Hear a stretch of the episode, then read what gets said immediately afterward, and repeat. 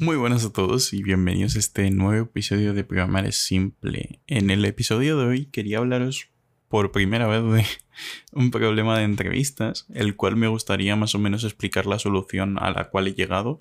Esta sería la primera solución a la que a mí se me ocurrió, pero luego sí que vi que había otra solución. Entonces, ahora mismo estoy preparándome en general en cuanto a algoritmia y problemas técnicos de entrevista, porque un reto que siempre he tenido en mi carrera profesional era pasar el proceso de, una de las compañías más grandes, como sería Google o Amazon, por ejemplo.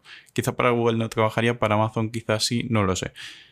Eh, según se, se, pongan las cosas.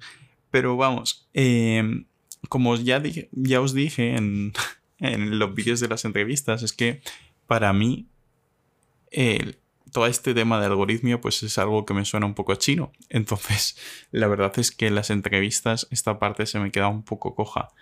Y aún así, eh, quería decir que es que nunca no, pero me han dicho que no muy pocas veces.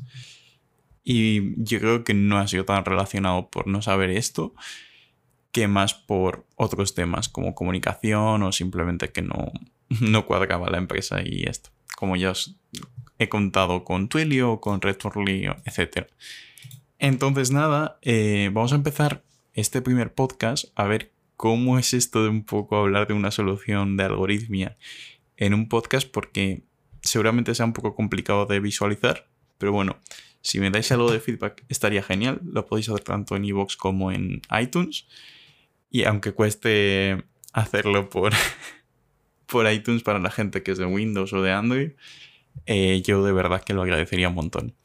Entonces nada, vamos a empezar con un primer problema que es el tema de la link list. Y es el problema de invertirla.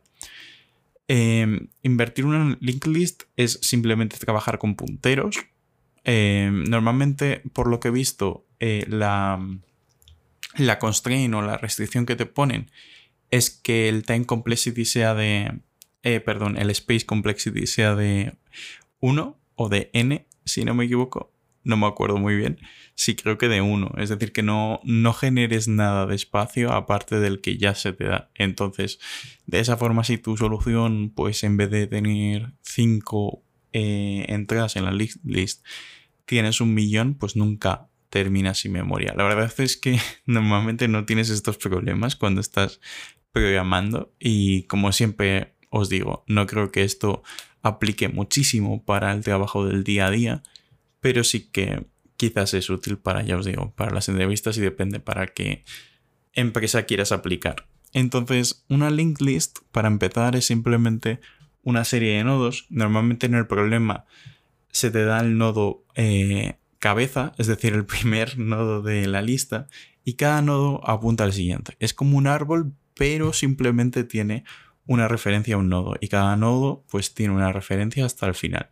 El final eh, sería que la referencia sea null en el caso de, Java o Kotlin, que es en lo que yo programo.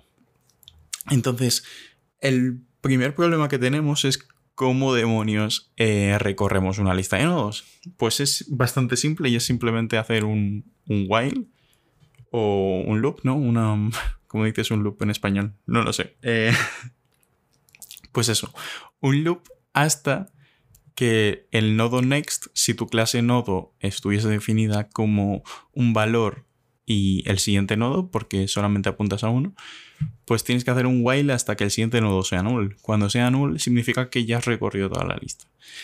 Entonces, la primera solución que se me ocurre a mí es usar una serie de punteros en memoria en la que básicamente tú te guardas la referencia al nodo anterior al nodo en el que estás y al nodo siguiente. Entonces, con esos tres datos realmente ya el problema es bastante trivial.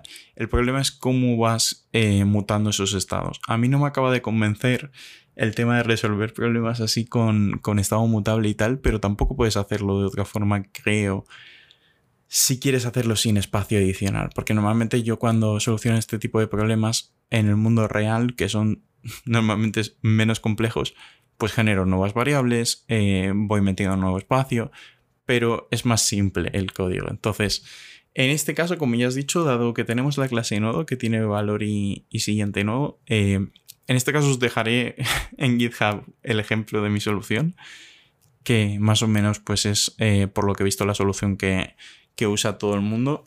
Sí que he cogido ideas de otras soluciones porque me parecía más, más claro cómo lo tenían ellos, pero más o menos yo, yo lo he sacado por mi cuenta también. Entonces, si tenemos estos tres eh, punteros, en este caso el nodo actual, que sería el primero, en este caso el que se nos da, que sería la cabeza, tenemos el previo, que en el caso del principio pues sería nulo, y si instanciamos en este caso el, el último, que sería el siguiente nodo, pues sería muy simple. La primera vez que, que entremos en el loop, pues instanciaremos esto con la referencia del siguiente del, eh, en el que estamos. Entonces, si ya tenemos esto y tenemos el while, em, el loop o el while o la condición de mientras que en el que estamos no es nulo, porque el último, como hemos dicho, es nulo, ya la estamos recorriendo. Y ahora es simplemente mover las variables alrededor. Entonces, voy a intentar explicarlo a ver si se entiende. Tenemos tres punteros, ¿no? El, current, es decir, el actual, eh, sería, si tenemos una lista de 1, 2, 3, 4, 5, el current sería el 1. El previo sería nulo porque no tenemos previo. Y luego el next, o sea, el siguiente, sería el 2. Entonces, si instanciamos que el siguiente es el 2, eh, ya podemos quitarnos esta referencia del, 1. Entonces el 1 ya podría apuntar a nulo.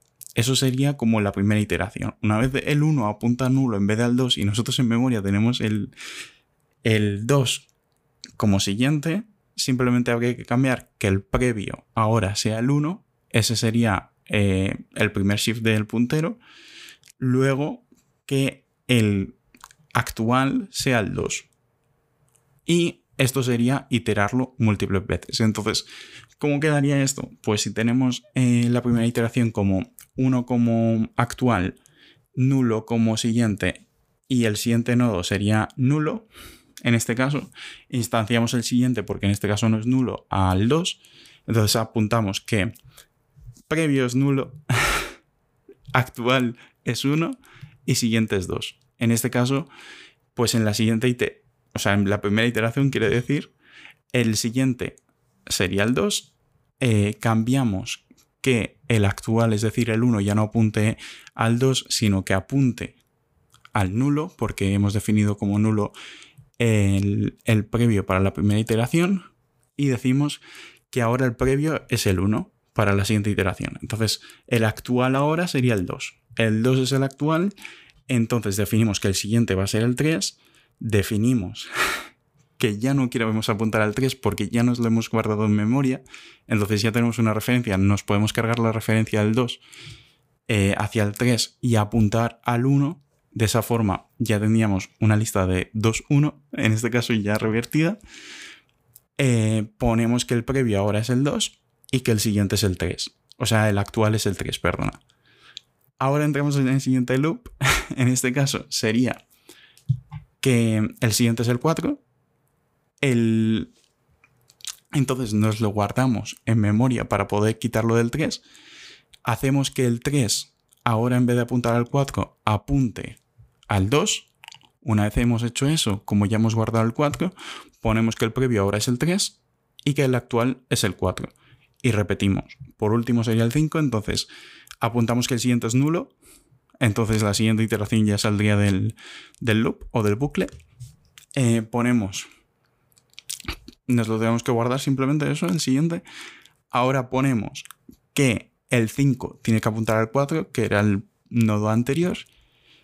Y por último, tenemos que decir que el nodo em, anterior era el de ahora, que sería el 5, y que el actual es nulo. Entonces, como el actual es nulo, vamos a salir y ya tenemos nuestra lista dada la vuelta. Es un problema bastante simple, la verdad. Eh, nunca me lo había planteado. De hecho, cuando me lo había planteado, lo que había pensado es simplemente utilizar un patrón decorador. Pero es un poco más complicado. Ese patrón decorador simplemente sería que este nodo, vamos decorando todos los nodos de forma que sean como una isla, como una lista doble. Eh, doblemente linkada, quiero decir.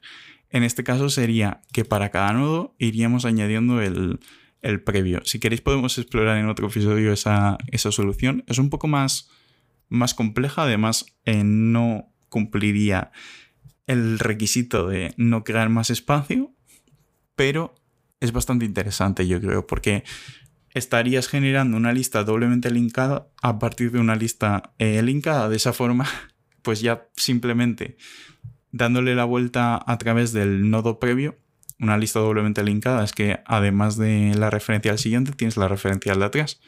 Entonces con eso sería muchísimo más fácil generar eh, la solución a este problema.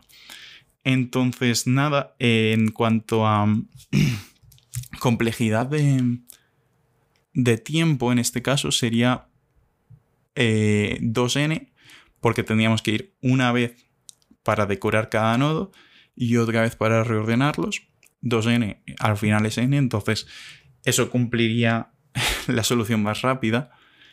Y en cuanto a espacio, lo que os digo, sería n porque deberíamos de replicar nuestro... Estaríamos creando otro objeto por cada nodo. Y nada, eh, esto es el episodio de hoy. Espero que sea más o menos ilustrativo. E intentaré también escribir un poco en la descripción del podcast y además eh, querría hacer un blog post, pero creo que el blog post por ahora no va a salir, así que voy a ponérmelo como pendiente.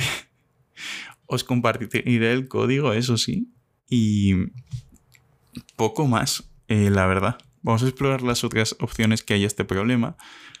Y espero que os resulte interesante el tema de que comparta cómo yo voy aprendiendo los algoritmos, porque si no, al menos me sirve como librería de cómo se solucionan estos problemas. Así que también intentaré que, estos audios se centren muchísimo más en la parte técnica y dejar de, dar actualizaciones del podcast y cosas así. Pero bueno, como siempre ya os digo, me podéis dejar eh, cualquier feedback que me digáis en iVoox o iTunes o contactarme a través de mi web, remosrd.com. Ahí tenéis mi email, tenéis un montón de, de redes donde contactarme, LinkedIn, Twitter, etcétera. Y poco más. Espero que os haya gustado y nos vemos en el siguiente episodio. Un saludo. Hasta luego.